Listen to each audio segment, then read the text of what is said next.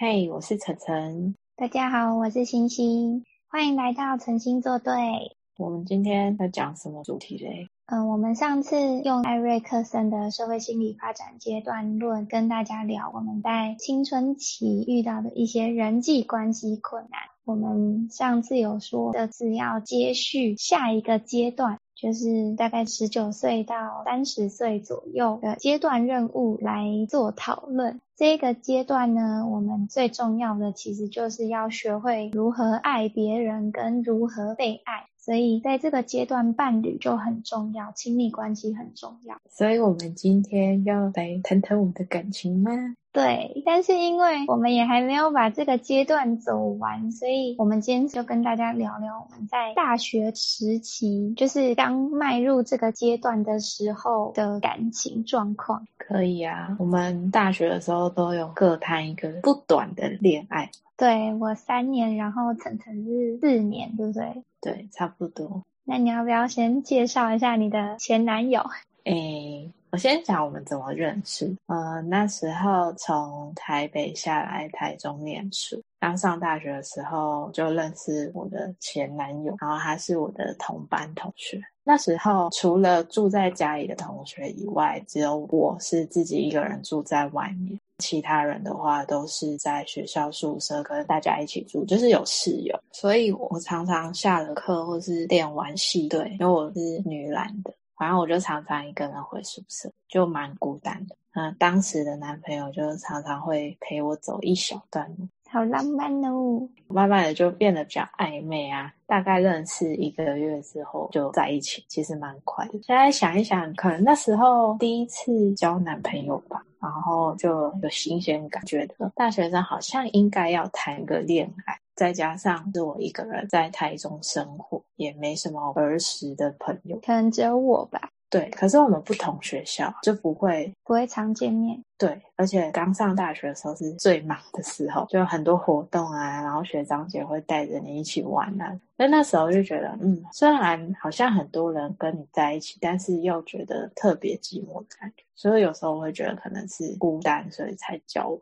哎，我记得那个时候你前男友好像没有读完大学，对不对？对，因为那时候他家境的关系，其实一直有在打工。然后在大三的时候，他的老板就鼓励他出来创业。其实也不算是创业，就是接新的店。嗯，是那个老板的店，只是他当店长这样子，所以他就所有时间都投在开新的店这件事上面。然后学业也是又勉强撑着，有及格就好。但最后两边没办法兼顾，所以他就决定要休学。这样其实还蛮可惜的，因为在台湾感觉好像至少还是要有个大学学历比较好。对，那时候我有两个想法，其实就是家人或者是身边的朋友，甚至是教授、我们班导之类，都会觉得说，诶，至少学历撑完也好，因为他也只剩一年半左右的时间就要毕业了，所以大家都会希望他把学业念完，再去做创业这件事。那就算他真的创业后面不太顺遂的话，至少他还有学历去找工作这样。可是我第二个想法是，我觉得像是国外，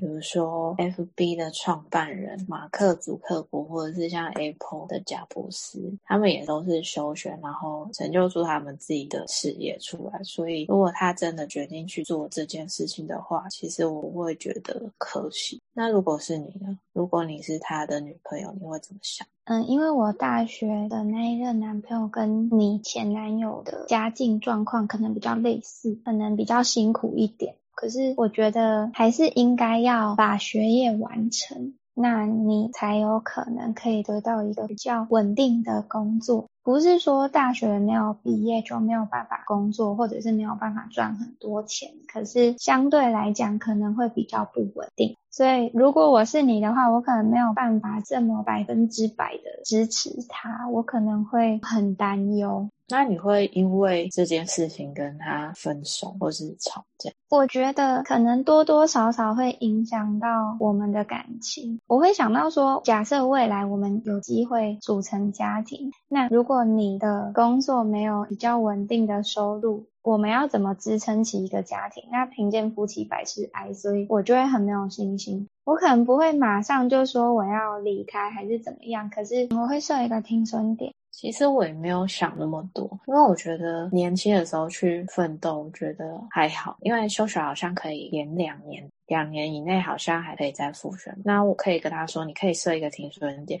你去拼那两年，如果成功了，那当然就什么事情都没关系嘛，就继续做这件事情。那如果说你之后是失败的，或是没有起色的话，再去复学，把自己的学历读完，那一样还是有大学学历，只是比较久而已。也不妨去闯闯看，因为大家都还年轻。我那时候也没有想到说，呃，以后结婚生子会怎么样子。所以那个时候我也觉得你蛮勇敢的，就是你算是很全心的支持他，然后你还去他店里帮忙，我就觉得你超伟大。但我觉得他在那么年轻有创业的经验，其实在后面去找工作的时候很好跟面试的人说，因为真的很少人会有这种经验。那你呢？你是怎么跟你那时候的男朋友认识？考上大学之后，我就去参加毕业典礼筹办会，我是里面的活动组长。嗯、第一阶段通常都是正取生，确定自己有学校，然后就去参加。那后来就是有一些同学是被取上大学的，后来才加入这个组织里面。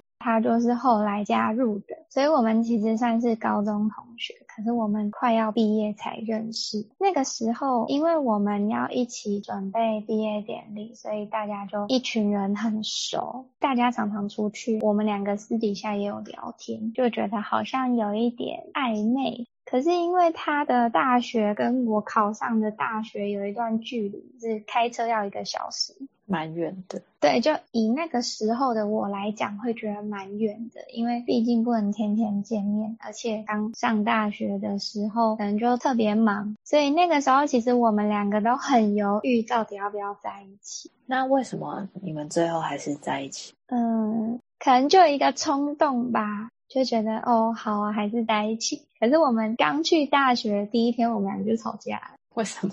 因为那一天就是假设他跟我讲说中午就会到学校，我就跟他讲说，诶，那你到学校就是住宿舍嘛？你到学校东西整理好了之后，打个电话给我，因为我那个时候人已经在大学宿舍，我好像早他两天进大学。然后我就左等右等，等到晚上八九点吧，反正就很晚了，然后都等不到电话。我打电话给他，他也没有接，手机还关机，我就整个超火大，我就觉得你在搞什么东西，跑去哪里了？对，然后又因为刚在一起没多久就要分开，很没有安全感。后来很晚很晚很晚之后，他才打电话给我。然后我就说你在干嘛？他就说他到了之后可能就弄东西呀、然后呃认识同学啊，然后手机没电了，他也不知道，所以他也没有想到要打电话给我什么什么之类。我我现在听完会觉得说哦哦好吧，可是我那个时候就觉得好气哦。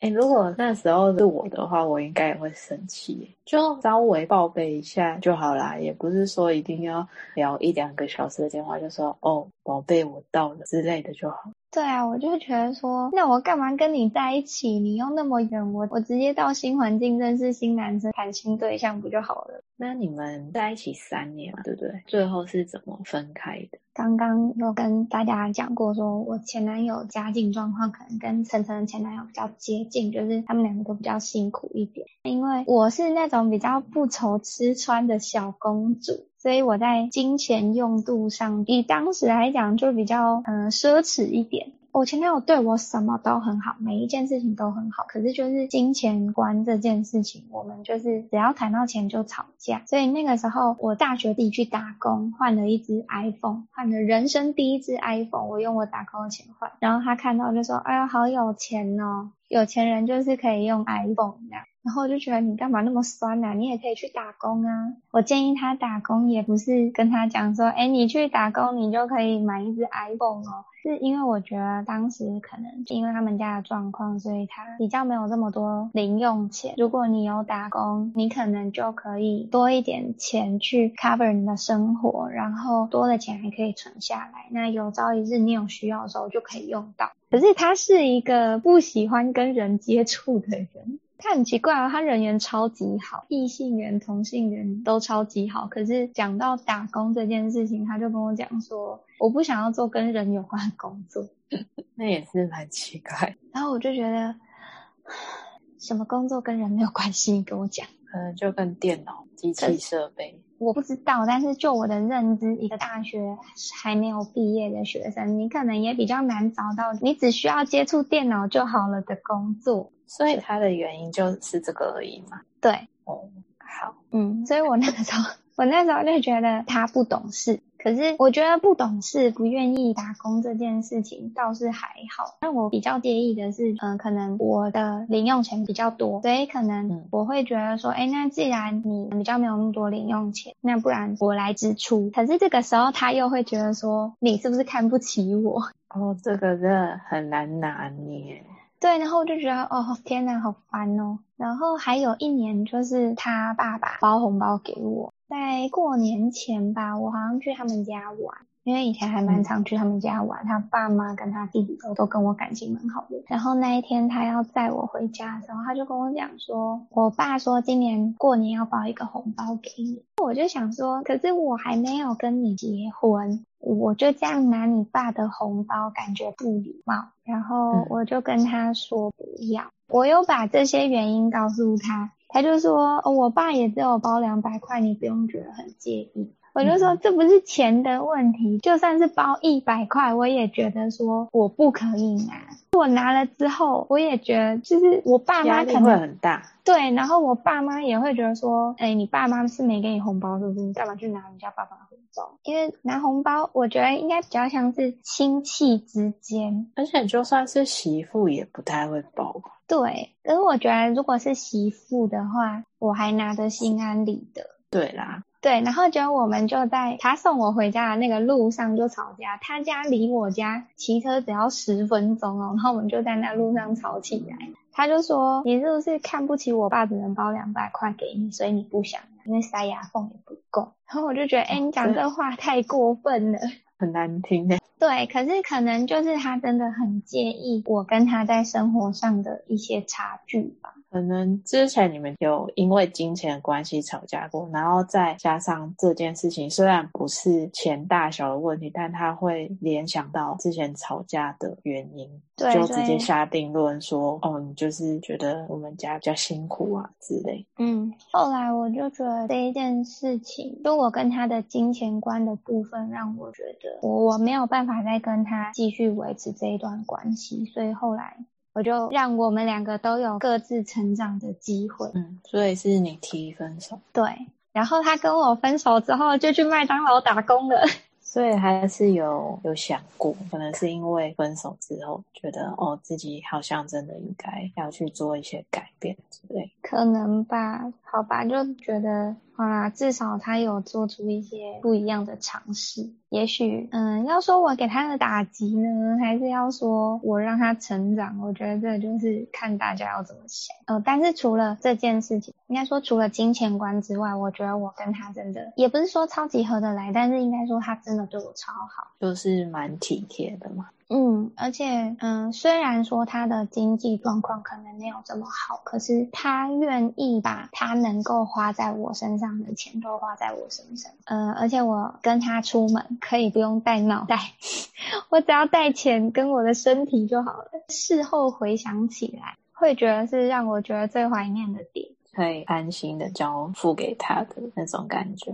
对，因为我跟他分手没多久，有认识一个学校的学长，然后那个时候我只是把他当朋友，但是学长有表白。我有一次想要去看一个展览，然后因为我那时候是校队经理，学长是校队的学长，那时候就约校队的一些人说要一起去。学长就跟我说：“哦，好啊，那你找路。”我当下心理冲击就超大，因为我跟我前男友在一起，我从来不用 care 找路这件事情，我本身就是一个路痴，然后你叫我找路，搞不好他也是大路痴。